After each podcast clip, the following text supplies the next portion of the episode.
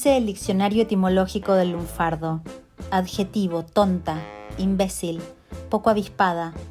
O también fórmula de tratamiento que entre gente joven equivale a flaca o loca.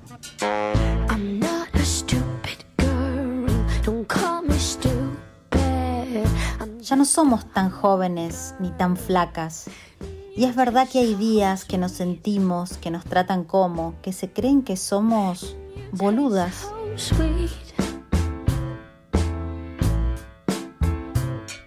Y es que hay algo en el destino inevitable, irresistible, un comodín de complicidad, define Juan Gelman. Somos mujeres fatales, tan locas, tan cómplices, tan fatales, tan boludas, pero sin bolas, que no podemos evitar seguir haciendo lo que nos sale de los ovarios.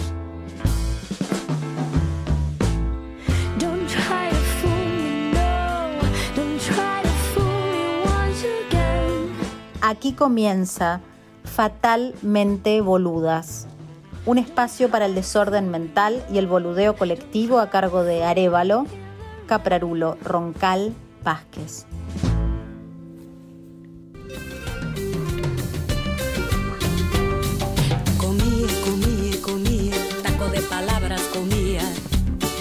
Bebía y bebía y bebía, agua de mentiras bebía. Hola, hola, hola. Aquí estamos nuevamente en Fatalmente Boludas, este espacio de boludeo colectivo. Y saludo a mis compañeras. Hola, Arevalo. Hola Vázquez, hola Roncal. Hola Arevalo, hola, hola Capra. hola Roncal, hola a todas, ¿qué tal? ¿Cómo están? Hola, hola, hola. Hola. ¿Cómo ha ido la- el ciclo, chicas? Pues muy bien, aquí muy contentas, ¿no? Chicas, Muy celebrando. contentas, seguimos un poco alejadas porque estamos confinadas, pero muy cerca, con mucha sí. repercusión, con muchos oyentes que nos dejan sus mensajes, Ay. ¿no, Capra? Así es, tengo algunos acá que recogimos de todos los de todos los medios por los que nos van escribiendo y mandando hasta audios, pero no, bueno, los audios en otro momento los, compartimos. Eh, recuerden que nos pueden escribir a fatalmente.boludas.gmail.com eh, y tenemos algunos mensajitos de los que recibimos estos días. Por ejemplo, José de Iturrama nos dice, quería escribiros por vuestro estupendo segundo podcast, que me gustó mucho, y todas las secciones con tanta amiga, que afinadas y perspicaces al mismo tiempo. Ay, gracias. José. Sí, muchas gracias. Te queremos, José. Luego Pilar de Pamplona nos, nos manda, nos envía una aclaración con respecto al segundo podcast en el que Ah. hablábamos de, del NIPIS y de, Ah, y de esta- Sí, esta- sí. estas telas fastuosas en las que dormimos todas las noches nosotras. Este, y nos aclara que Tolra, que era una de las cuestiones que salieron en, en el comentario, era una fábrica de tejidos catalana que fabricaba una tela de sábanas de hilo fenomenal y que incluso ella, Pilar, heredó una pieza de su suegra. Así que Mm, te felicito. Pilar. Qué envidia. Qué nivel, qué Este, nivel. También, también nos dice que se la pasó muy bien oyéndonos, que es una bocanada de aire fresco, decir cosas serias con ese tono de humor. Y que lo de las bragas, genial, Arevalo. Bien, gracias, gracias. Y luego, no también más te- eso. todas renovadas. Yo fui también de compras tiene el efecto de contagia, ¿ves? Eh, Este, luego también tenemos comentarios de, de nuestros aliados, amigos. Este, Ah, Javier de Huarte nos dice, qué gozada, qué gozada, lo voy a decir. qué gozada, qué gozada, Caprarulo, qué gozada. Informativo, divertido, con ritmo y variadas secciones. Creo que el nombre refleja perfectamente el espíritu del programa. Vamos, que somos unas boludas. No sé qué nos quiso decir Javier, pero bueno, gracias. pero gracias. Nos lo vamos a tomar bien, no lo que pienso, pero bien.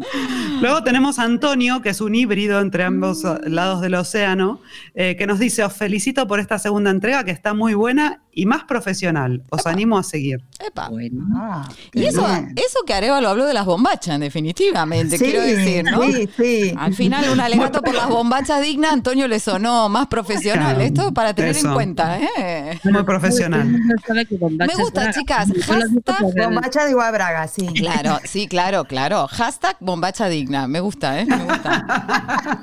Seguimos metiendo hashtag. Eso, y por último, por último, Celeste desde Buenos Aires nos dice que somos una excelente compañía para el regreso a casa y nos mandó una foto de su, de su ca- radiocassette. Ah, con el, con el podcast sonando en el coche. Claro, claro. Muy Qué bien. bien, Gracias, Celeste. bien. En esos atascos tan hermosos de las ciudades.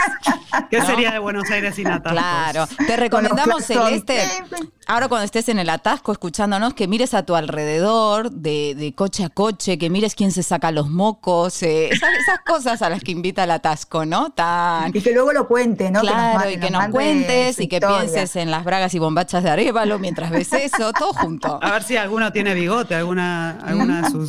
Bien, también. de las Eso- otras es- esa- eso que se hace en la, en la comisura de la boca, ¿vieron? Cuando se reseca Sí, ahí, sí, esa. ¿No? Qué feo.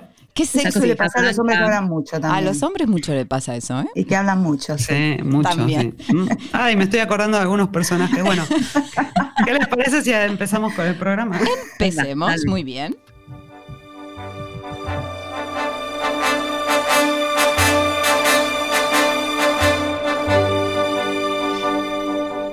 Non, rien de rien. Non, je ne regrette rien. Ni le bien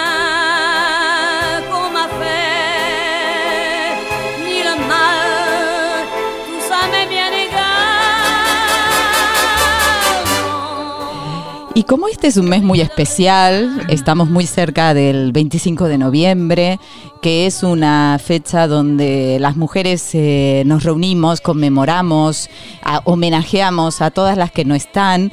Eh, la palabra de este, mm, de este mes eh, para mí es hermana, ¿verdad? ¿Y por qué traemos a Edith Piaf? Porque para todas aquellas que estén aisladas, solas y que, no sé, y que estén buscando la salida o todavía no la estén buscando o que crean que no hay un- una luz al final del túnel, ahí estamos las otras, esperándolas, para que se animen. Arevalo, ¿tu palabra? Eh, mi palabra, bueno, eh, vamos a mediar un poco, siempre en la misma línea, ¿no? Eh, yo me voy un poco más para las profundidades del iceberg, iceberg o iceberg, como decimos aquí, como diría Luis Bonino. Mi palabra tiene que ver, es copa, pero no copa de vino sino copa menstrual. Entonces, eh, pensando un poco en una charla que estuvimos hace unos días, donde se hablaba, una charla de sexualidad femenina, donde se hablaba del poder de nuestro sexo, llámese vagina, eh, coño, eh, concha o como que- queramos decirle. Eh, pensaba en situaciones que me han pasado, eh, eh, muy habituales, en, en la cual eh, estamos rodeadas así de, de micromachismos. Y entonces, cuando alguna situación de estas, o comentarios, o, o tíos, o personas, o personajes hombres que te dicen lo que tienes que hacer, o alzan la voz, Mm. em, pues yo ahí siempre introduzco la palabra copa menstrual y hablo un poco de eh, cómo se lava, eh, los olores, la textura, cómo se coloca, y entonces eso hace un efecto de ¿Cuánto- neutralizar todas estas personas. Se van como un, como si echas un repelente. Sí, Mm. sí. Bueno, sí, sí, desaparecen. Digamos, frente al machismo imperante vos tenés una estrategia, ¿no? Ahí Exacto. te estén hablando de lo que te estén hablando, si viene, si viene más plainer o lo que sea, Sí, o sí, sí, medio violentongo, le tirás copa Y- menstrual.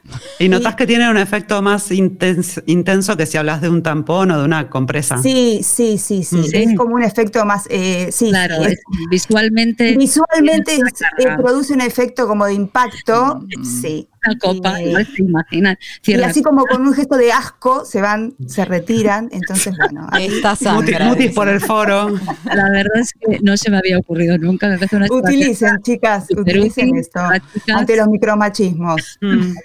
buena. Ante los, macri- los micromachismos, copa menstrual. Está bien. Bueno, ¿y tu palabra roncal? Bueno, mi palabra, como siempre, yo también en mi línea. Aquí cada una tiene su personalidad, obviamente la mía. mi palabra es preocupación. Mira, lo digo así riéndome, pero no. Estoy preocupada, pero preocupada unos días, asustada otros días, indignada otros, enfadada.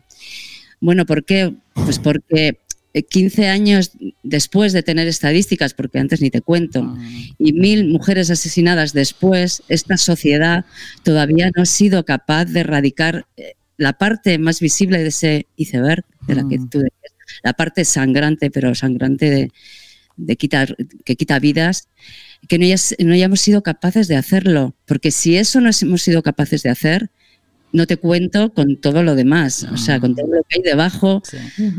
Bueno, no sé, entonces, eh, y que encima haya fuerzas, bueno, no voy a decirles, no voy a decir su nombre, fuerzas que, que encima estén eh, relativizando, incluso negando esa violencia, es que es ya pues eso, muy indignante, no sé.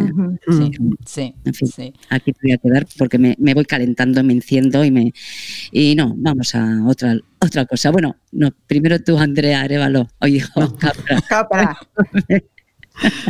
Bueno, te, voy a, te voy a seguir encendiendo, Marian, porque. Roncal, porque, bueno, primero yo también tengo mis, este, mis taras, como decís, y por recordar un poco, el 25 de noviembre se conmemora el asesinato de las hermanas Mirabal, Mm. que fueron, que eran tres activistas políticas que, las mataron, bueno, en 1960 a manos de la policía secreta de, Trujillo, ¿no? En la República Dominicana. Ese, ese día se toma como día contra la, de, o sea, Día Internacional contra la Violencia hacia las Mujeres mm. en 1981 en un encuentro feminista en Colombia y en el 99 la ONU lo, lo toma como Día Internacional, o sea, lo, lo, le da carácter oficial, ¿sí? Entonces eso es mm. lo que estamos, digamos, recordando en este momento. Y con respecto a lo que decías, Marian, para callar a la gente que dice que, que, no existe la violencia de género, lo mejor son los números, aunque a veces, viste, cuando uno escucha tantos números se nubla Mm. Pero bueno, hay algunas cifras que son muy fuertes y que tienen que ver no solo con la violencia de género en el ámbito privado o familiar, donde está la, violencia de género específicamente, ¿no? que es la que a veces que en algunas leyes se considera solo la ejercida por la pareja o la expareja, pero bueno, mm. nosotras hablamos en un sentido bastante más amplio. Mm. Por poner algunos datos, el 35% de las mujeres del planeta sufrieron alguna vez violencia física o sexual. En Europa el 45% ha sufrido violencia psicológica y el 55% acoso sexual. Todo esto principalmente en el entorno de relación. ¿sí? Según un informe del 2019 en todo el mundo, cada año 87.000 mujeres son asesinadas en contexto de relación de pareja y familia. ¿sí? O sea, por día 238 mujeres, una cada seis minutos. Tremendo. O sea, si quieren negar eso, bueno, no sé, que se lo, que se lo hagan ver. O sea, no da igual decir que lo niegan. Luego, luego hay otros tipos de violencia contra las mujeres, como la trata, donde el, 72% mm. de las víctimas de trata sexual son mujeres y niñas. Los matrimonios forzados, que hay 12,5 millones de niñas que, se, que las casan forzosamente cada año. Y la mutilación genital, también, que hay 200 millones de mujeres y niñas víctimas en el mundo, ¿sí? Cada, cada año 3 millones más. Eso en el ámbito más de lo privado, vamos a decir, o familiar. En el ámbito público, las mujeres a nivel mundial trabajamos el 52% de las horas. Todos estos son datos de la ONU, ¿sí? Pero poseemos el 10% del dinero en propiedad y el 1% de la tierra en propiedad. Padecemos el 67% de la pobreza, el 70% del analfabetismo y el 80% de la desnutrición. Y ocupamos el 14% de la dirección económica. O sea, y acá viene... Tela para cortar que hay Claro. Entonces acá, acá viene el tema, cuando todas estas discriminaciones también, ¿no? Que tienen que ver con la violencia, si no se erradican en algún momento, no vamos a terminar con esa violencia, como que decías, la más sangrante, ¿no? La, mm. Porque al final nos tratan como que no tenemos derechos y entonces, bueno, por eso no llegas a esos sitios, ¿no? Y en relación a esto, para, para que no seamos todo, todo negativo y todo en contra de, vamos a poner un punto a favor, este, un ejemplo en positivo, ¿no? Las cosas que tienen que pasar para que esto cada vez sea a menos, ¿no? El ministro de Ciencia, Innovación y Universidades de, España, Pedro Duque, estos últimos días, a, mediados de noviembre, se negó a participar en el cierre de unas jornadas que va a haber en la, en la Universidad Internacional Menéndez Pelayo. Las jornadas se llaman Universidades, Ciencia, Innovación y Empresa son a finales de diciembre, están patrocinadas por el gobierno de España, pero resulta que las mujeres están completamente ausentes o casi, o sea, de los dos días de las jornadas, en, dos días no aparece una sola mujer. Entonces, este, la, bueno, la jefa de prensa de Duque salió a decir por Twitter que de ninguna manera el, ministro iba a aparecer en, esta, en estas jornadas, en el cierre, como le habían pedido, en la clausura, si no había un cambio en la, en la desproporción tan tremenda, ¿sí? Mm. Este, y estas son las cosas que tienen que pasar, ¿no? Que alguien con, digamos, con, la envergadura o con, la talla de un, un, ministro, que además es hombre, bueno, venga y diga, no, si no hay, si no hay mujeres en la misma proporción que hombres, yo no voy. Y esto lo dice mejor Marta Macho, que es una de las científicas que está participando durante el mes de noviembre en las jornadas de ciencia y mujer de la que hablamos el podcast pasado, ¿sí? Este, ella es em, matemática y divulgadora científica y al inicio de su, bueno, durante su, charla en la, en, la, en la cátedra, comentó, se había enterado de esto y, lo comentó. Entonces vamos a escuchar lo que dijo para, para entender bien por qué la importancia de este gesto. Porque es muy importante que eh, una persona de relevancia eh, se mm, manifieste sobre estos temas. Esto no es baladí. El decir en los congresos importantes tiene que haber mujeres hablando, eh, porque hay mujeres para, para dar conferencias plenarias en los congresos. Y es importante que se dé un golpe en la mesa y decir no voy a ir hasta que no tengáis relativa paridad en esos congresos. Esto es una manera, por ejemplo, de actuar. Mm, una persona importante, que tenga voz, que tenga eco, ¿no? Eh, de esto se hablará mucho, supongo, y supongo que a todo el tiempo que llevamos tantas mujeres y algunos hombres quejándonos sobre este tema, pues con esta, esto que ha hecho eh, el ministro, pues ha hecho más que la suma de todas estas quejas. Pero bueno, bienvenido sea, yo desde luego le estoy muy agradecida. Pues gestos. Yo creo que, bueno, gestos y convicción, por supuesto. Hay que eh, decir las cosas, abrir ojos, porque a veces, eh, en, el mejor, en el mejor de los casos, las cosas no son malintencionadas. Quiero pensar que no son malintencionadas. Desde luego hay machistas recalcitrantes, hay gente, eh, bueno, misóginos incluso, pero creo que en algunas ocasiones las cosas se hacen sin mala voluntad. Entonces, se puede rectificar, eso es lo que se llaman los estereotipos implícitos, y ya está. Yo a veces he hecho cosas mal y si me las dicen creo que hay que aceptarlas y esto te ayuda a crecer y a cambiar. Este, este, esta acción de Pedro Duque ha sido, eh, yo estoy segura que provoca un avance de verdad que en mucho tiempo no lo habremos logrado todas las mujeres que hablamos del tema. Por eso es muy importante involucrar a los varones. Tienen que mm, eh, que no sean los protagonistas, por supuesto, las protagonistas somos nosotras, eso lo, vamos, lo pienso y lo pensaré siempre, pero que estén allí para echar un cable. Este gesto es muy importante. Me parece muy interesante esto último que dice de la importancia de enganchar, de, tener a nuestro lado, que también es su lado, a, los hombres, ¿no? Porque esta lucha también es suya, por lo menos yo soy de esa opinión. Entonces, más allá de la visibilidad, efectivamente, que le da un ministro, que un ministro haga esto es un gesto importante. Yo quiero también abundar en ese mensaje general, ¿no? Esta lucha es de todos, aunque nosotros seamos protagonistas y las víctimas, que son... Sí, empezábamos hablando del silencio, de estrategias, también eh, hablamos de, eh, de, los datos que son aplastantes y finalmente la invisibilidad. Es decir, esto no es una cuestión, eh, yo entiendo lo que Marta dice, que nada igual no se hace por mal, pero lo cierto es que no se puede seguir comprendiendo. Es decir, no se puede seguir comprendiendo. Si no estamos, es una posición política no ir y en eso agradezco a, al ministro y al gabinete que lo ha hecho, porque no todo tiene que ver con que nos tomemos el tiempo de comprender y de aprender. Hay cosas que son urgentes. La vida de la gente es urgente, la vida de las mujeres es urgente y no podemos esperar a que la gente reflexione acerca de, se tiene que acabar. No puede ser que en un país con el nuestro, con el marco legal que existe, las mujeres no estén en ciertos foros. Y esto recadito para todos los que deciden que son ellos. Entonces, eh, nosotras seguiremos en la calle chicas, seguiremos ayudándonos, seguiremos sacando mujeres de los pozos, pero eh, hay que seguir haciendo ruido. Mucho ruido. Eso mismo.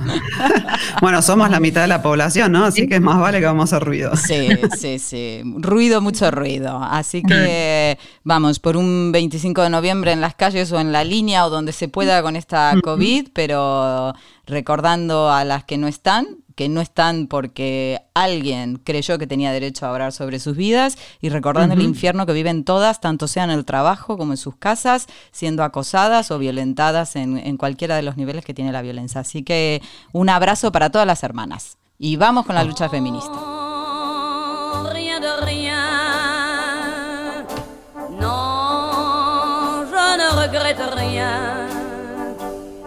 ni le bien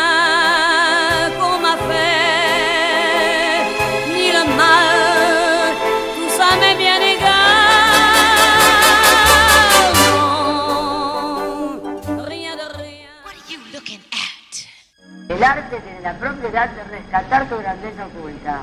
Arte, arte, arte.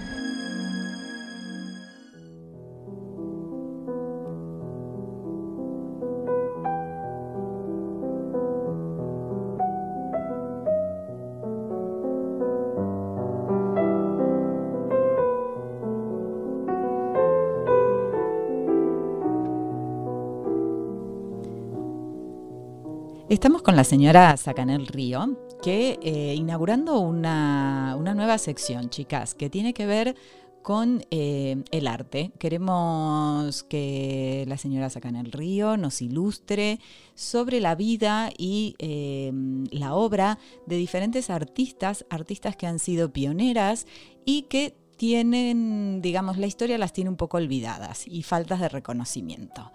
Em, bienvenida, señora Sacanel Río, a este espacio. ¿Cómo le va?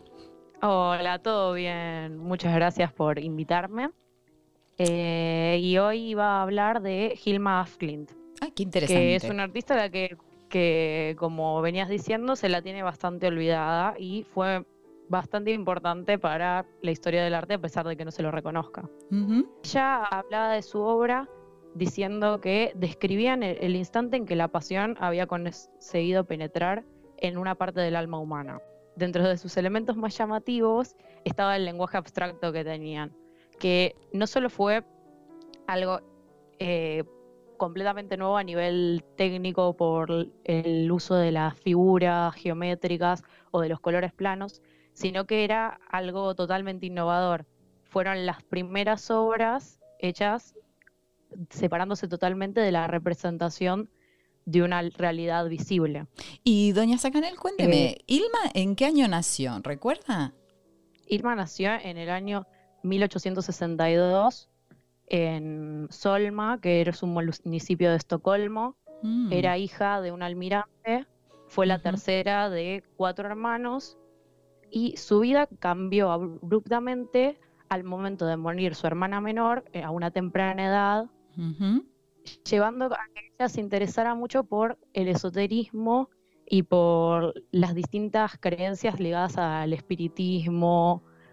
Eso, si nos ponemos en contexto, fue algo que fue muy popular a fines del siglo XIX y principios del siglo XX, porque con todos los avances tecnológicos que que había en ese momento, el descubrimiento de los rayos X, la teoría de Darwin, como que era fácil pensar que el mundo no se limitaba solamente a lo visible, que había un mundo totalmente paralelo a todo lo que veíamos que estaba fuera de nuestros sentidos.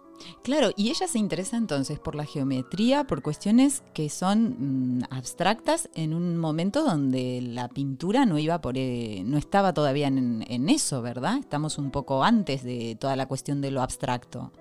Claro, justamente sus primeras obras abstractas son del año 1906, mucho antes que las obras de Mondrian, Kandinsky o Malevich, que son los que son reconocidos como padres del arte abstracto. Eso está relacionado con varios factores. Entre ellos está la cuestión de que al ser mujer se solía, se solía tener un poco de juicio que todavía se tiene ahora, y es que las mujeres no eran aptas para pintar algo que partiera de la creación, sino que ellas podían realizar trabajos representativos, es decir, copiar las cosas tal cual como estaban.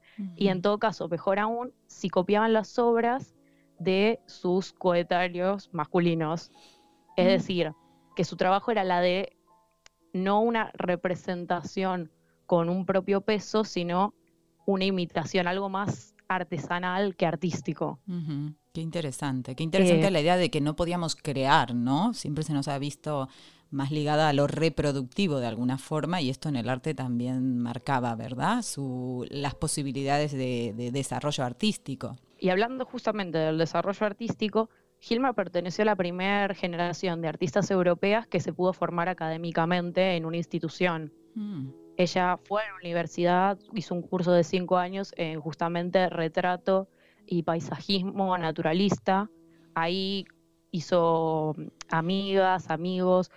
la universidad le designó un estudio con otros alumnos. Tuvo un reconocimiento en su época, pero con su obra más convencional, con la más ligada a la representación. Mismo tuvo una exposición de sus trabajos de botánica, que si en algún momento quieren, busquen Hilma af Klint. Trabajos de botánica son estupendos. Una delicadeza en unas acuarelas es increíble. Pero lo que ahora nos compete en este momento es su obra abstracta y cómo llegó a darse eso. Ella se juntaba con un grupo de cinco amigas los viernes, cual vos te juntás a tomar la cerveza, pero lo que ellas hacían era tener sesiones espiritistas. Se comunicaban con lo que ellas llamaban los altos espíritus y hacían prácticas que después se van a relacionar con el surrealismo como la de la escritura automática y la de la pintura automática. Por ahí le suene de Dalí. En una de estas sesiones, uno de los espíritus con los que ella se comunicaba, que se llamaba Amaliel, les había designado la tarea de representar lo que veían en estos viajes astrales, en estas sesiones mm. sobrenaturales. Las compañías eh, no se vieron muy interesadas en ese trabajo, aunque ayudaron un poco a Gilma, y ella se dedicó, eh, llevando una doble vida a partir de 1906, pintando por un lado sus pinturas abstractas que mantenía escondidas y por otro lado su pintura más, eh, como es esto, convencional, para vivir del arte, porque ella llegó a vivir del arte, era una mujer soltera, que independiente, mm. que pudo vivir de su trabajo. En esa época había un, justamente como se habían podido empezar a formar, eh, las mujeres que eran burguesas o de tipo de una clase acomodada podían llegar a vivir del arte, pero lo que solía pasar es que al momento de casarse dejaban esa, eh, ¿cómo es esto? Esa, ocupación como algo de segunda, como un interés, un hobby, no como un trabajo propiamente, sino que se dedicaban a otras cosas más relacionadas a las tareas hogareñas, por lo que se estipulaba de ellas durante esa época. Y Hilda tenía con esta escritura automática, creó una especie de diario, me suena a mí, o de mm, eh, como de cuaderno de, de, estudio. ¿Es posible que esté...? No, no diario, creo 15.000 diarios, cuadernos, que, en los que describía todo lo que sucedía en estas sesiones espiritistas y trataba de comprender esta serie de símbolos que ella misma usaba para pintar. Ah. Porque ella no veía las pinturas como algo que estaba ideando propiamente, sino que sentía como que se pintaban a través de ella. Ella decía que no hacía boceto previo, que no pensaba los colores, que simplemente las imágenes aparecían en su cabeza y ella sentía la pulsión por pintarlas. Además, hay que pensar, no era un, cuadrito de 60 por 40, algo chiquito, eran obras de 3 metros 20 por 4 metros 30. Es increíble el tamaño, es, es muy imponente las figuras geométricas así tan bien delimitadas, las líneas tan seguras en un tamaño tan grande. Qué impresionante. ¿Y qué pasó un poco en, su vida? Es decir, ¿cuándo se conoció esta obra abstracta? Porque ella pudo vivir de la obra figurativa, pero ¿qué fue de la obra abstracta? Eh, ¿Cuál fue un poco el recorrido que tuvo? Es algo muy interesante porque la obra abstracta tuvo que esperar más de 40 años después de su muerte para ser expuesta. ¿Pero por qué se dio de esa manera? Eh, supuestamente ella mostraba las pinturas a sus más allegados, a la gente que estaba dentro de los círculos esotéricos, y entre ellos estaba Rudolf Steiner, que por ahí le suena más por las escuelas Waldorf, que eh. por esto, pero él estaba muy relacionado con el mundo del ocultismo y así, y a él le encantaban las pinturas de Ilma, pero él le dijo que tendrían que esperar 50 años después de su muerte como para que se las pudiera comprender de la forma en la que ellos lo hacían al verlas, para que no se la juzgara mm. por lo que pintaba. De todas formas, Gilma estaba de acuerdo con esto, pero ella decidió que 20 años iban a ser lo suficiente. ¿Por qué no se dio de esa manera? Porque al morir ella en 1944, las pinturas quedaron designadas a su único heredero, un sobrino que se llamaba que se llamaba Henry, es un dato ahí de color, y las dejó todas en una granja, en distintas cajas y cajones, que había sido de la familia, pero el dueño nuevo de esa granja le dijo que se llevara esas pinturas o que la iba a quemar todo. Entonces el sobrino lo llevó a otro lugar donde estuvieron esperando otros 20 años y así se postergó hasta eh, que tuvo su primera exposición en el año eh, 1986, creo que fue. Qué impresionante. Eh, que tuvo su primera exposición en Los Ángeles. No fue puesta con los artistas abstractos. Se trataba su obra como una obra abstracta, pero no fue, eh, ¿cómo es esto? Equiparada a, los a la de sus compañeros eh, hombres. Lo que en parte está relacionado con que ella estuviera tan, eh, como es esto?, atravesada por todas las prácticas esotéricas y también por el hecho de que ella era una mujer. Entonces, en esa conglomeración de factores, su obra estuvo esperando un montón de tiempo. ¿Y, ¿Y, ella pintó toda su vida hasta el día que murió o tuvo periodos en los que pintó y periodos en los que no? Ella tuvo periodos de su vida en los que pintó más y otros en los que pintó menos. Eh, la mayoría de veces, eh, cuando ella dejaba de pintar, era porque se dedicaba al cuidado de la única persona de la que fue responsable en gran parte de su vida, que era su madre, que tuvo una serie de, como es esto, de deterioros que la llevaron a eh, terminar ciega y con necesidad de una persona que la estuviera cubriendo, como es esto, las 24 horas del día. Eso la serie de pinturas para el templo, que es esta de la que estamos hablando, la abstracta de imponentes cuadros, y llevó a dividirla en dos series. Una que duró desde 1906 hasta 1908 y otra que siguió eh, a partir de 1912 hasta 1915, si no me falla ahí los cálculos. ¿Alguna obra que para vos sea tu favorita de las de Ilma que quieras recomendarnos para que busquemos? Yo les recomendaría que buscaran realmente sus libros de notas, porque son muy interesantes la forma en la que ella descompone las obras que hace. Ustedes pueden elegir cualquiera de las obras para el templo y van a ver los elementos referidos en alguno de los cuadernos de notas. Entonces ver sus obras, por ejemplo, la de, creo que es El árbol del inicio del mundo, o cómo es un ser humano, mientras que tenés el blog de notas eh, eh, abierto en otra pestaña para ir comparando los símbolos, es algo muy interesante porque ves cómo ella fue desgranando la figuración para tratar de representar algo que es invisible. Porque a diferencia de otros artistas abstractos, ella no trataba de representar alguna cosa física y visible, sino que ella se interesaba por lo espiritual, por cómo sería que se vería lo invisible, lo que no podemos percibir a través de los ojos, lo que está más allá de nuestro entendimiento. Y para eso eligió las figuras geométricas.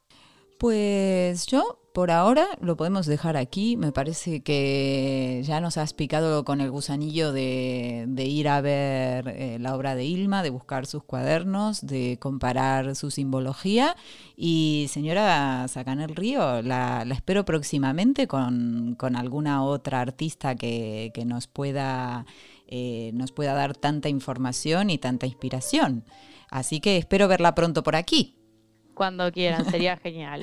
Un abrazo grande. Por invitarme abrazos. Adiós. Adiós.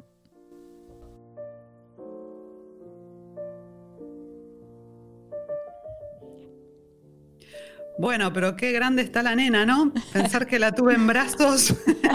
Como la nena, ¿cuántos años tiene? Eh, el Río es una, una mujer nacida en el 2001. Roncal. Generación Z. Sí.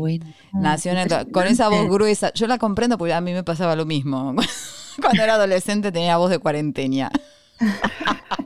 No, pero no solamente su voz, que, es impresionante, es hay que decir esa madurez, pero la madurez de lo que dice, hay que decir la, lo, bien que sí, los análisis, lo transmite con pasión, ¿no? se nota ahí, se le nota y esa, pasión, esa seriedad, pero con una mezcla de pasión que, te dan ganas de ir a ver las obras y Sí, sí, dibujar sus notas, los cuadernos. Sus notas, sí, que son muy bonitas, la verdad, yo lo he, cotillado y tiene razón. sí, y luego a mí en esta generación Z apasionada y me maravilla esa conciencia de la dificultad, es decir, que ya conozcan la dificultad que tenían las eh, mujeres, ¿no? No hace tantas décadas eh, para trascender, para ocupar lugares, para pertenecer a la academia incluso. Entonces, eh, que ya en las formaciones y que cuando estudian epistemología, como pasa ahora, estudian epistemología feminista dentro del ciclo de ingreso en la Universidad de Buenos Aires. A mí me parece eso maravilloso, me parece un salto y me alegro mucho que esa generación,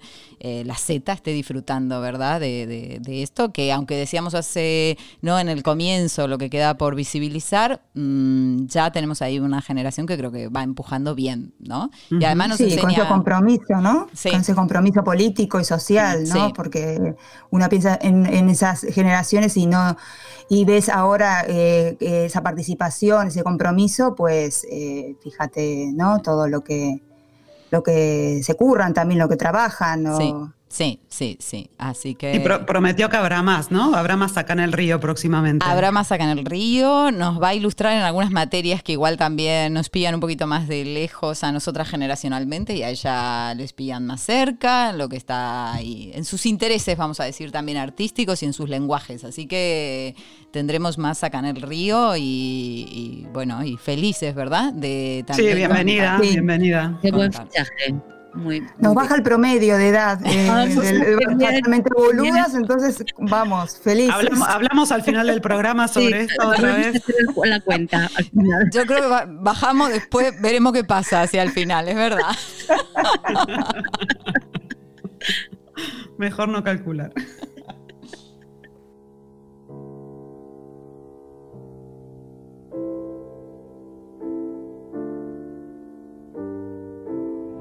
Boluda total, boluda, boluda, Era una, una, noche de invierno, Guadalupe había pasado varias horas con fiebre y empezó a, respirar medio agitada, ¿no? Entonces, tipo 3 de la mañana, me fui a la guardia, esperé un montón hasta que me atendió una médica que a 3 kilómetros eh, me preguntó qué le pasaba, ¿no? bueno, yo le expliqué, no la revisó, no la ocultó, nada, y empezó con la frase matadora, mira, mami, que generalmente viene seguida con alguna boludez, desacreditando toda palabra, diciéndome, no, bueno, los chicos cuando tienen fiebre respiran agitados y una sarta de boludeces hasta la otra, a la cual yo le contesté, mira, no, es, no me da gusto venir acá a las 3 de la mañana, si la traigo es por algo, no es mi primer hijo, tengo tres, soy, digamos, sé algo de esto, aunque no tengo un título de doctora. Eh, con lo cual, eh, bueno, me retiré de la guardia sin ningún diagnóstico, por supuesto, este, la llevé a otro lado, le sacaron una placa y la niña tenía una mm, eh, casi neumonía, sí. Pero bueno, generalmente estamos acostumbrados que detrás del mami, mirá, yo te voy a decir cómo son las cosas, hay una sarta de boludeces muy importante. ¿Quién se pone más loquito? Entiéndame bien. ¿El nene o la madre que enloquece al marido, a ese chiquito que tiene 3, 4 años, ¿sabes? Porque se aturde tanto que enloquece a toda la familia y el problema no está en el chico, está en la madre.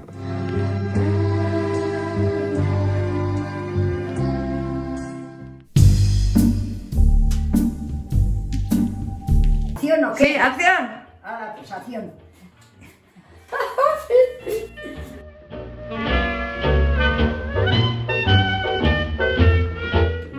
Mucho más lo de ahora. En un sentido serio, ¿eh? bien formado, todo bien formado, me gusta más ahora que aquella época.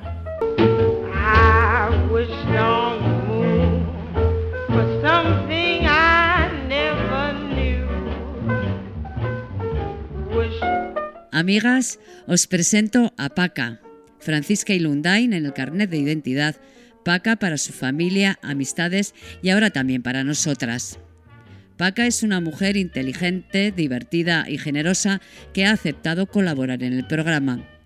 Como seguramente habréis notado al escuchar su voz y sus palabras, tiene cierta edad. 99 años. Tienes 99 años. pero ya sí, yo pensaba. Pues entonces voy a empezar a quitarme, porque yo no pensaba que tenía 99, yo pensaba que tenía 98.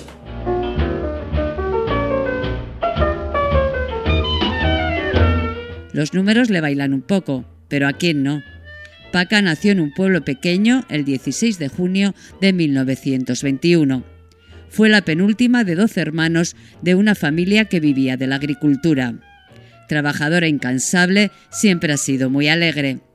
De su sentido del humor echa mano, por ejemplo, cuando habla del tiempo que le puede quedar por estos lares.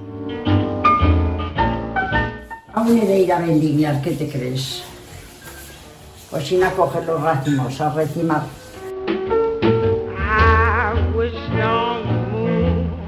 Paca fue a la escuela todo lo que le dejaron, es decir, muy poco.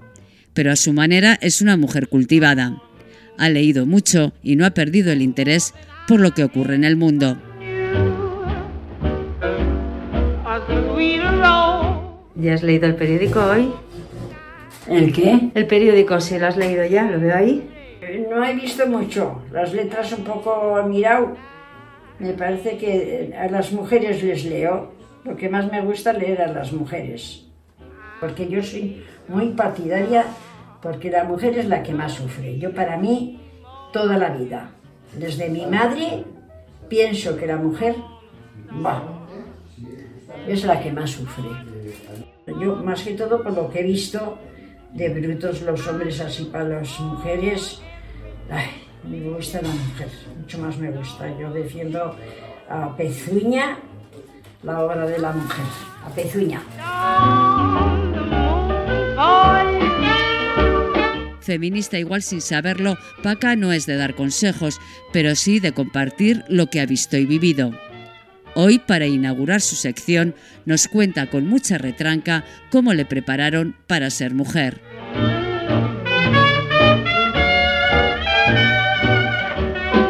era muy mayor para ir a hacer la colada y para traer el agua y tenía los hermanos que tenían que haber ido a por agua y no yo, pero entonces estaba feo el que hiciesen los hombres las cosas de casa. Ya, pero tú tenías, tú eras una niña y tenías que hacerlo. Y era yo una cría, que ahora digo yo, oye, con los hermanos con 26 años yo una crica que ya a por agua con aquellas heladas y las nevadas a la frente, y yo, y yo no, porque yo lo tenía cerca a la fuente, pero en casa de mi hermana, en casa de Coronel, que había tres hombres y tenía que estar la Esperanza, que era todavía más cría que yo, con sus dos pozales para cuando subía hasta allá arriba. Anda, chico, mira, que yo era muy duro, no, no.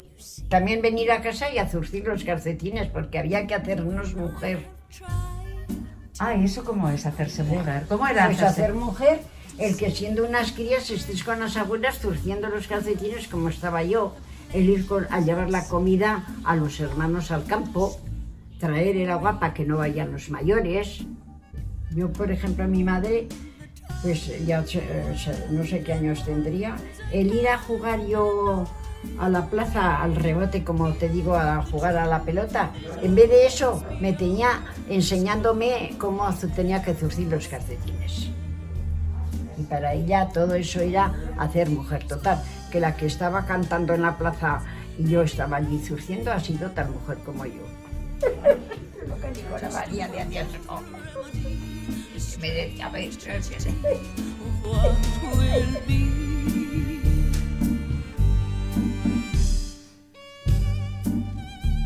Bueno, chicas, ¿qué os ha parecido este nuevo fichaje, otro fichaje, un segundo fichaje en este programa? ¿Qué os ha parecido Paca?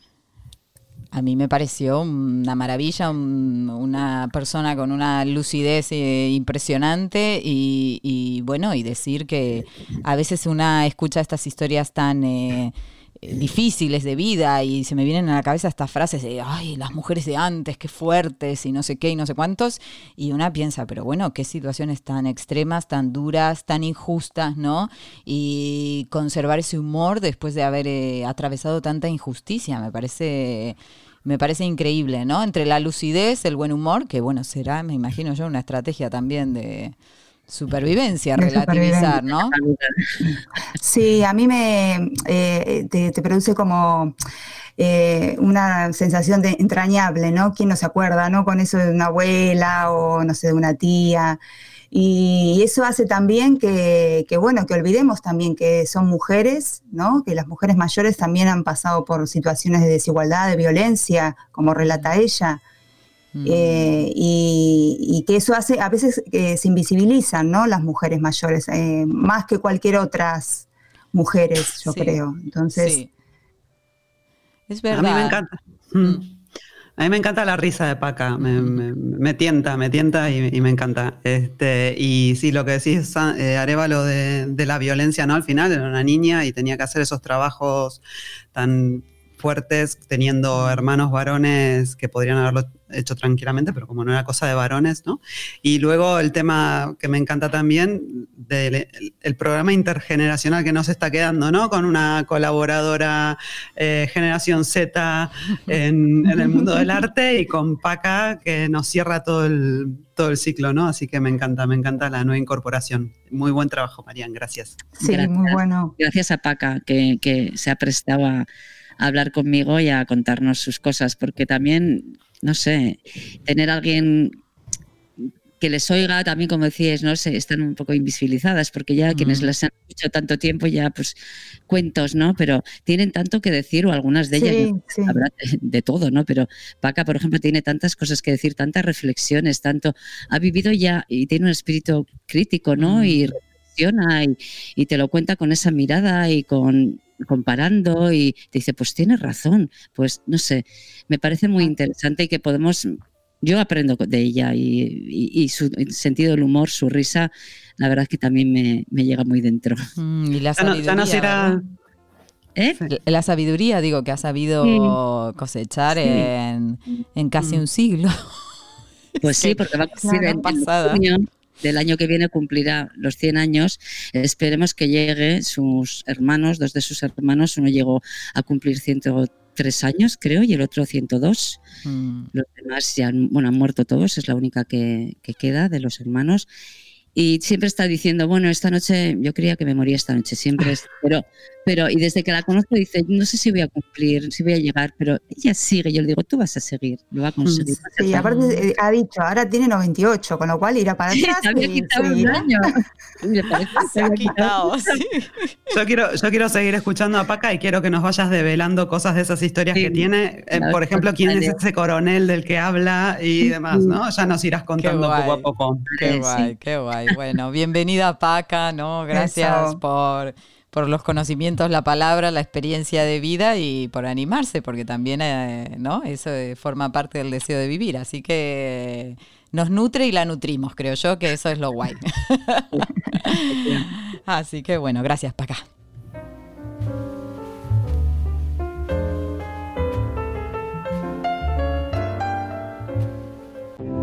Boluda total.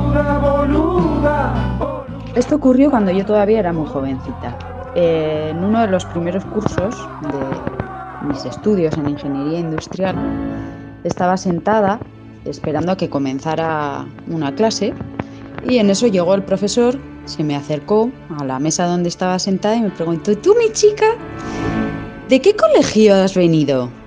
La verdad que la pregunta y la forma me extrañaron un poco, pero bueno, le contesté y a continuación se dio media vuelta, fue hacia el estrado donde estaban siempre los profesores y comentó en alto, Venga machotes, atentos que vamos a empezar. No fui capaz ni de responder nada, ni de salir y pegar un portazo, así que me sentí una boluda. Soy Guruche Pérez Artieda y soy ingeniera y directora de la Cátedra Mujer, Ciencia y Tecnología de la Universidad Pública de Navarra.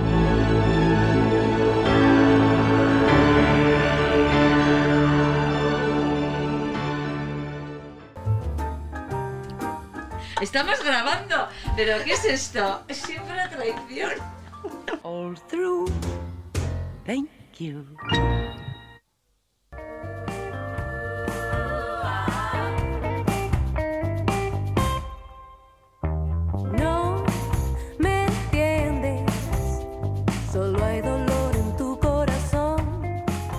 Bueno, amigas, estamos aquí eh, nuevamente en los In Translation.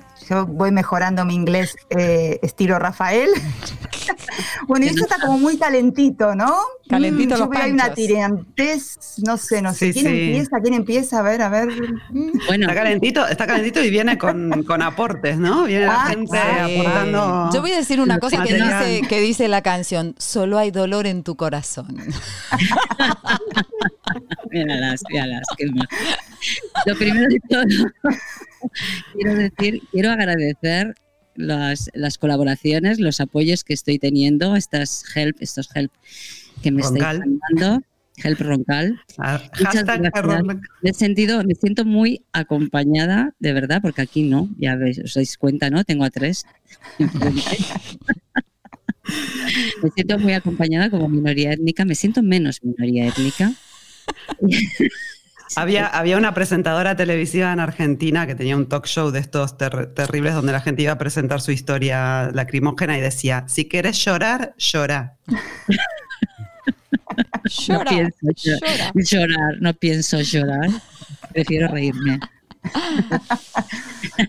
bueno, os traigo una palabra que me la, me la ha ofrecido una, una de nuestras oyentes, una de nuestras amigas. Ella se llama Maricruz y me ha ofrecido esta palabra, a ver qué os parece. Mm. Apurra. ¿Cuál? ¿Cómo? Apurra, apurra. Ah, mira, mira. No, que la Apurra. pronunciaste mal. Se cortó. Apurra, sí, ya, como que tú sabes cómo se pronuncia. Apurra, tarita, tira. No. Apurra, bat- no, no, no. Apurra, apura. Apurra. Pues apurra sí que no he escuchado. Esa palabra no la he escuchado. Para mí que la han sacado de los Apurra, años... no sé. No vendrá de una amiga de Paca, ¿no? Esta palabra de 1925. Pues no sé su edad porque no se lo he preguntado. Ujú, apurra. Suena algo como de la tierra. ¿Una pista, Marian? Puede ser.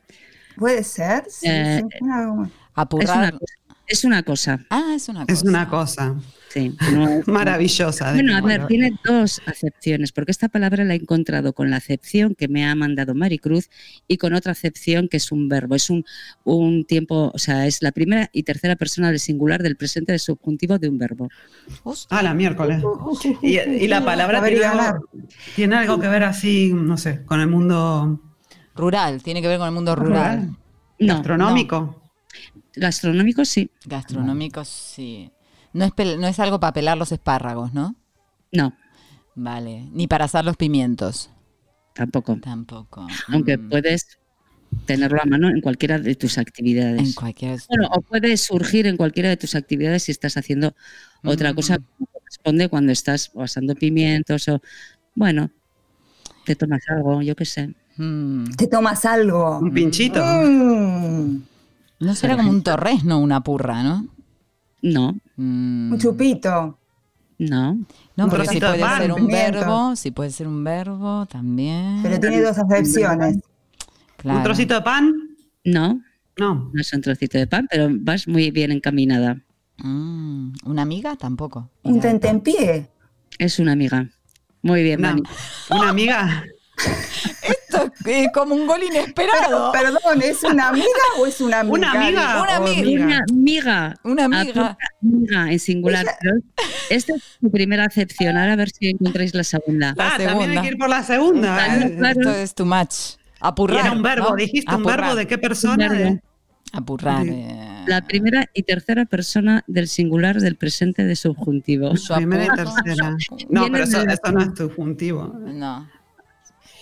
Apurra. Bueno, da igual, da igual. El caso es que es un verbo. ¿Qué Es más un verbo, sí. Eh, apurra, apurra, apurra. Y es rejuntar las migas, ¿no? No, Mm. no, ¿Limpiar las alfombras?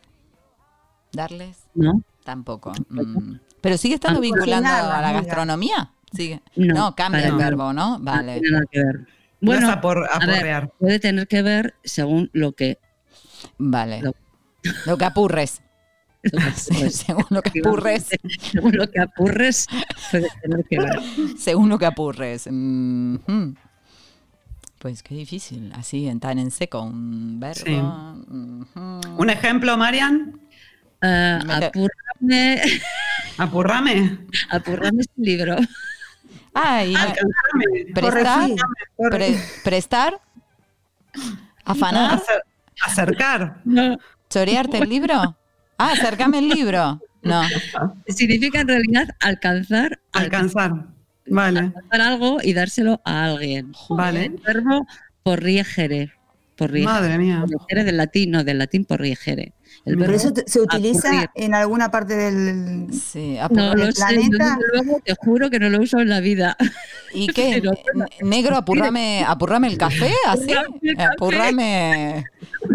Estamos expandiendo el vocabulario, ¿eh? Apurrame Claro, ahí el está, la, ahí está la primera persona del. Estamos del- aprendiendo. Estamos chicas. aprendiendo.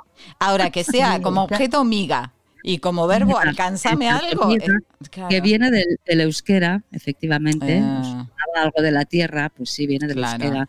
Y es una palabra que procede del euskera, pero que se utiliza como en, en el castellano, que se habla en el Valle del Roncal y en el romanzado. Y, bueno, Ah, por ahí. mira, mira Bueno, tú. tiene un origen, bueno, supongo en euskera no sé si se dirá exactamente igual, pero vamos.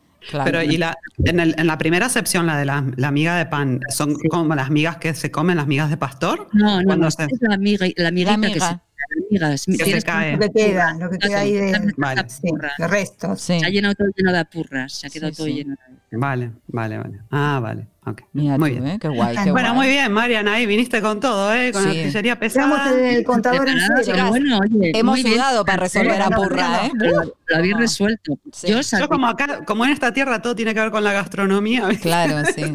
Sí, Bueno, sí. tiene que ir por ahí. ¿Y beber? Sí, ¿Eh? sí, sí, empezamos. Bueno, bien, bien, bien. Eh, ¿Tenemos, chicas, palabras para la señora Sí. Roncal? Vale, ¿cómo que palabras? Espero que solo una.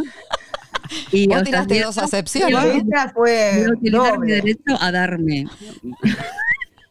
Darte te vamos a dar nosotras, no te preocupes. Ahora te vamos a apurrar una palabra para ver si la tenés por ahí.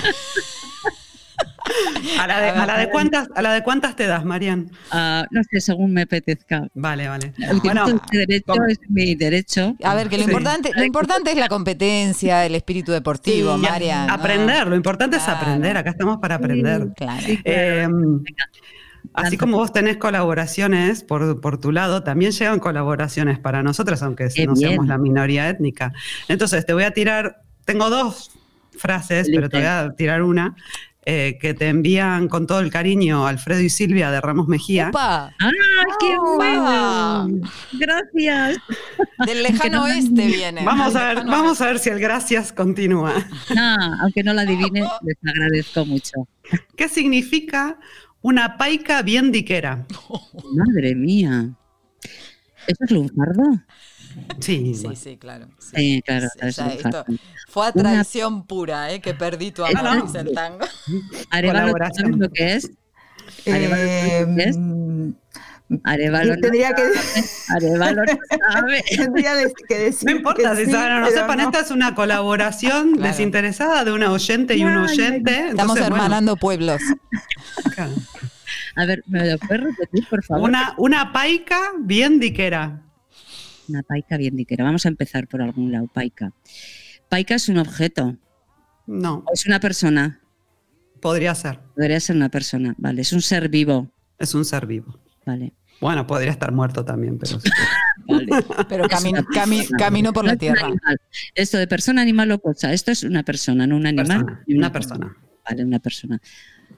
¿Hombre o es indistinto? No, no es Hombre, indistinto. mujer, no es indistinto. ¿Es mujer? Es mujer.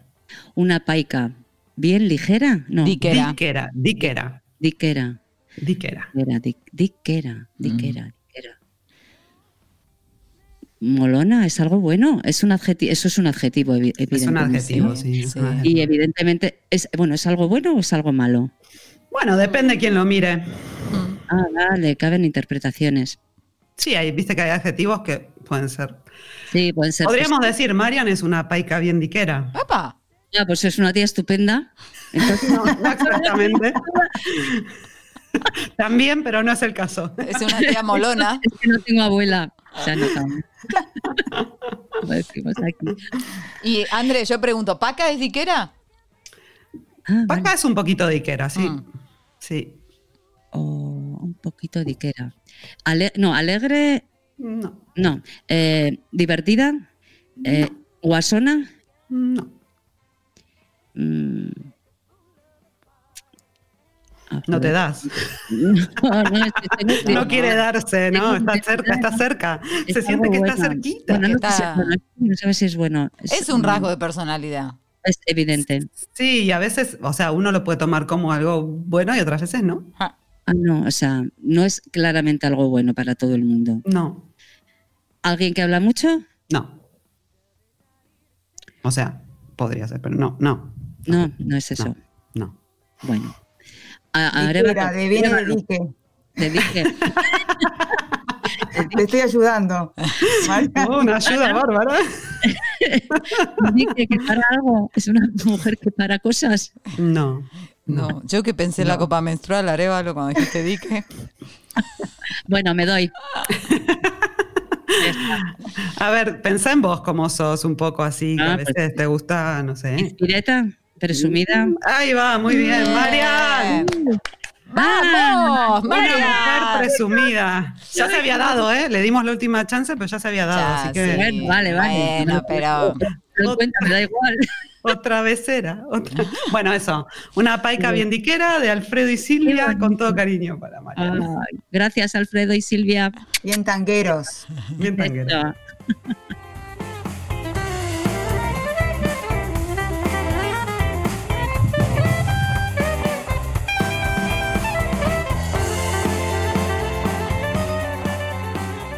Somos la generación que tiene en sus manos derribar de una vez y siempre al neoliberalismo en nuestra América. Porque la tibieza la aburrecía a mí me seca la concha. Nada más.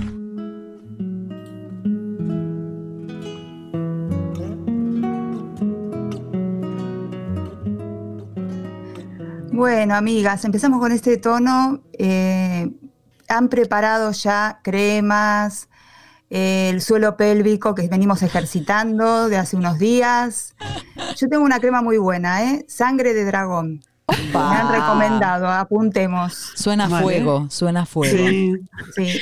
Entonces, para este, para este programa, eh, no sé qué les parece, compartimos algún audio del emérito, eh, Ah. que en estos días eh, nos aparecía ahí en imágenes con un abrigo muy interesante. Mm, Eh, vamos con esa fantasía erótica, vamos, vamos con esa Sí, fantasía Sí, erótica. un, un abrigo de leopardo de las nieves. Y lo dejo ahí. ¿Escuchamos el audio? Sí. Vale. Por favor, ustedes. Totalmente, si hoy se ha hablado de algo en el terreno de los mortales, que son las redes sociales, es del outfit que lució el rey emérito en su viaje a Kazajstán, o como se le ve al menos en la foto que ha publicado el diario.es. Hermoso el abrigo, ¿eh? Sí. Sí, todos tenemos la imagen, todas tenemos sí, la sí, imagen lo de estoy, este lo abrigo. estoy disfrutando acá. Además lo, lo- lo muestra así como cual modelo. Sí, Lo, lo abre, lo, lo- lo- lo camina, lo todo. parecido, nos, nos hacía recordar a Maradona, ¿no? En, en Un algún- poco. Sí, en algún pero ¿y momento. qué, qué Un año es este? ¿Qué año es este? El de 2002. Hostia, pero eh, no es por nada, pero tendencia Bueno, no. total, ¿eh? Porque ahora estamos familiarizadas con el animal print, pero en el 2002... eh, Es más, el, el abrigo en realidad es en el 98, en un viaje al 98. Después en 2002 va de vuelta. El regalo del abrigo se lo hacen en, do- en el 98, así que más este. Bueno, la época de Susana Jiménez, ¿no? Un poco. el Karl Lagerfeld de la aristocracia. Perdona, es entonces también cuando le regalan esos 5 millones. Eso ya es en el 2002, sí. Ah, eso fue en el 2002. Eh. Y fue Sí. a cazar cabras salvajes, ¿no? Que- Sí. Claro. Sí, sí, sí. Sí. Y que el, el- el presidente de Kazajistán eh, se, en- se enternece con él porque dice que es un, un rey de un país que no tiene mucho, ¿no? Algún comentario parecido. Entonces, bueno, le un regala rey ahí un, pobre. un rey pobre. Le da algo para calderilla, ¿no? Para que Sí. tenga gastos. Sí. Claro, po- pobre, ¿no? Sí. Es que hay que ayudar. Es- es- es- El abrigo, el abrigo también me hace acordar, pero esto es, esto es muy localista, Marian, te vas a Dale, perdón, minoría étnica, me hace acordar a la foto de, de María Julia Alzogaray en la revista Noticias con su tapadito. Momentazo. Lo que pasa es que él tiene un traje abajo del abrigo, pero la, la- la señora estaba desnuda, podría haber estado, ¿no? También. Bueno, Bueno, todo- E interesante porque hace, hace poco que hemos perdido al director Pino Solanas, ¿no? Eh. Se ocupa muy bien en su película Memorias de Saqueo de mostrar a- al que no vamos a nombrar porque es gafe, vendiendo a, junto con el señor Aznar y el señor aquí Abrigo de Piel, emérito, vendiendo las empresas estatales argentinas. Así que miren que cómo Todo tiene que ver con todo. La casualidad nos lleva a cómo los unía los abrigos de piel, el saqueo, la calderilla, ¿no? La pobreza. y Las todo- maletas con dinero. Todo por la democracia, chicas. Todo era por la democracia. Es que estábamos en peligro en todos los países con la democracia. Así que Hay más del rey, hay más del tenemos, rey. Yo tenemos, quiero, tenemos. Os pongo, os pongo otro. Uy, uy, uy, Os pongo favor. algo que os va a dejar la concha. Bueno, en fin. Charles, Lo siento mucho. Me he equivocado y no volverá a ocurrir. perdón, no volverá a ocurrir, me he equivocado. Pero volvió a ocurrir. Claro, la magia se pierde en un determinado momento. Y ese momento, pues, cuando una revista italiana, Oggi, publica una fotografía del rey, que tampoco es una fotografía, yo diría que es mm, profiláctica. El rey está desnudo, está tumbado, desnudo, de bruces, se le ven las nalgas, en, en su barco, en su yate, está tomando el sol en los glúteos porque tenía, había te- se pega un tortazo, no en las cruzadas precisamente, ¿no? sino esquiando. y, y entonces eh, hoy publica esa, esa fotografía y el rey cuando se lo dicen dice, ¿y, y cómo estoy? Las nalgas La del rey, ¿eh? Las nalgas del rey. O sea, se va de un extremo al otro, se pone un abrigo de piel o se queda en pelota. Le quedó hacerlo todo junto, como la, la, Como la María Julia. que hablabas. Como la María, la Pero la imagen esa de espalda, tomando sol. Como eh, un ahí tirado en el suelo. Ahí. es Ojo, una pesadilla ojo que que nos puede acechar a la noche, ¿eh, chicas? En, en-. En beneficio del, del emérito, esto venía este, por prescripción de su urólogo, ¿eh? necesitaba hacerse unos baños de sol. Mm. Y el pobre, bueno, estaba en su yate privado, qué sé yo, pobre que no tenía dinero para estas cosas, pero No, Sí, lo- lo- profiláctico, sí, Lo sí. alojaron, lo alojaron unos días en el yate y le dijeron por, por el bien de tu genitalia, ¿no? Date un baño de sol. la portada, la portada de la revista italiana donde salió, que se llama Novela 2000, dice el rey desnudo en, en- en italiano, ¿no? Il re è nu. Está buenísimo. Eh, nu, eh, nu. Enuco. Enu. Pero En fin. Vamos a quitarnos. Esto te la seca, pero con todas las ganas, ¿eh? la verdad. Sí, sí, sí. Voy a ponerme sí, sí. enseguida a hacer otra vez ejercicios de suelo pélvico porque Sí. estoy con la Yo estaba todo el tiempo, ¿eh? Para arriba, para abajo, para arriba, porque es ver Borbón y, y se me queda, estre- se te- sí, se me compacta. Se arruga, ¿no? Se, se resquebraja un sí, poquito. Sí, sí, Sí. Ahora, cuánto Pero es- chorro, cuánto chorro que hay, ¿no? Es a este que le damos, ¿cómo se llama eso que le gustaba, le gusta tanto a estos eh, perpetua revisable? ¿Hay que darle al chorro este o qué hay que darle? No, hay que mandarlo a Dubai, ¿no? Que es lo que... A que sufra, Sí. a que tome sol. Al Que desierto. volverá, que volverá. Y, y darle hormonas femeninas. Ah, También. claro, claro, claro, hormonas femeninas. Yo, para mí que lo del sol era por la osteoporosis. ¿Vieron? Como ellos nunca tienen osteoporosis, nunca, ¿no? Esa es una cosa de las mujeres, ¿no? Este tanta cadera rota. Es para un tango. Cadera rota. Nos queda un tango, chicas. Nos queda Ay, un no. tango Ahora nos, hermoso. nos ¿eh? vamos escuchando a una grande. Sí. A ver si nos levanta un poco este, Eh, esta sequedad. es que es Y un- yo, me- y yo me voy a comprar más crema porque se me terminó. Sí, es, es que es muy, muy sabia. A ver, vamos ahí, a ver. te creías el rey de todo el mundo. Y tú que nunca fuiste capaz de perdonar. Y cruel y despiadado de todo te reías. Hoy imploras cariño, aunque sea por piedad. ¿A dónde está tu orgullo? ¿A dónde está el coraje? ¿Por que hoy que estás vencido mendigas caridad. Ya ves que no es lo mismo amar que ser amado. Hoy que estás acabado y qué lástima me da. Maldito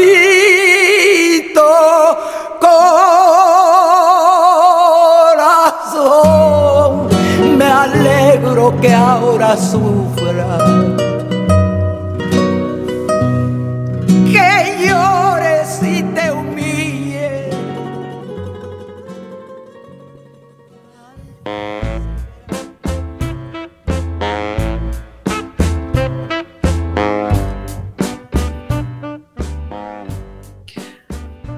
Mujeres, esta luna ha llegado a su fin.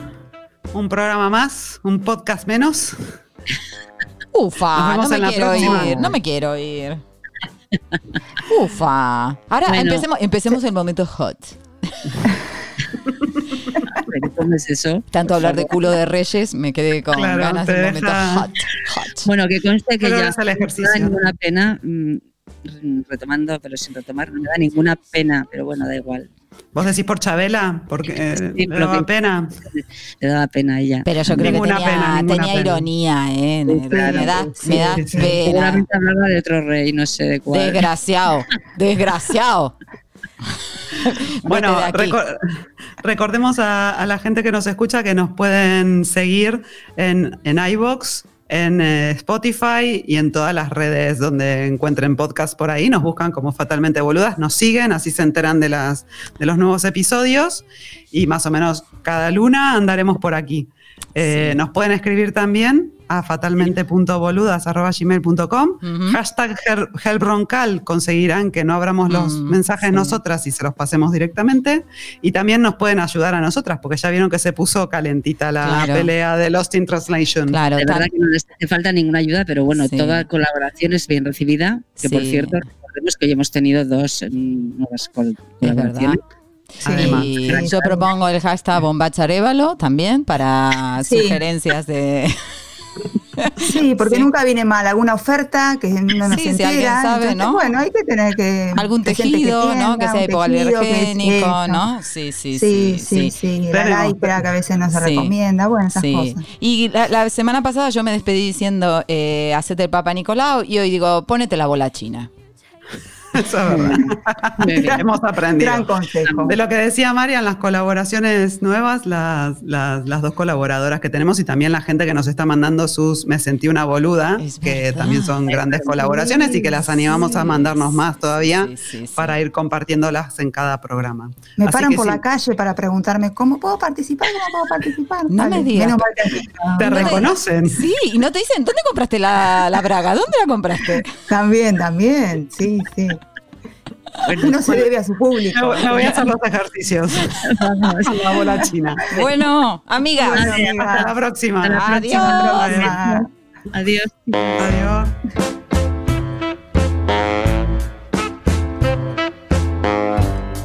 Fatalmente Boludas, un espacio para el desorden mental y el boludeo colectivo,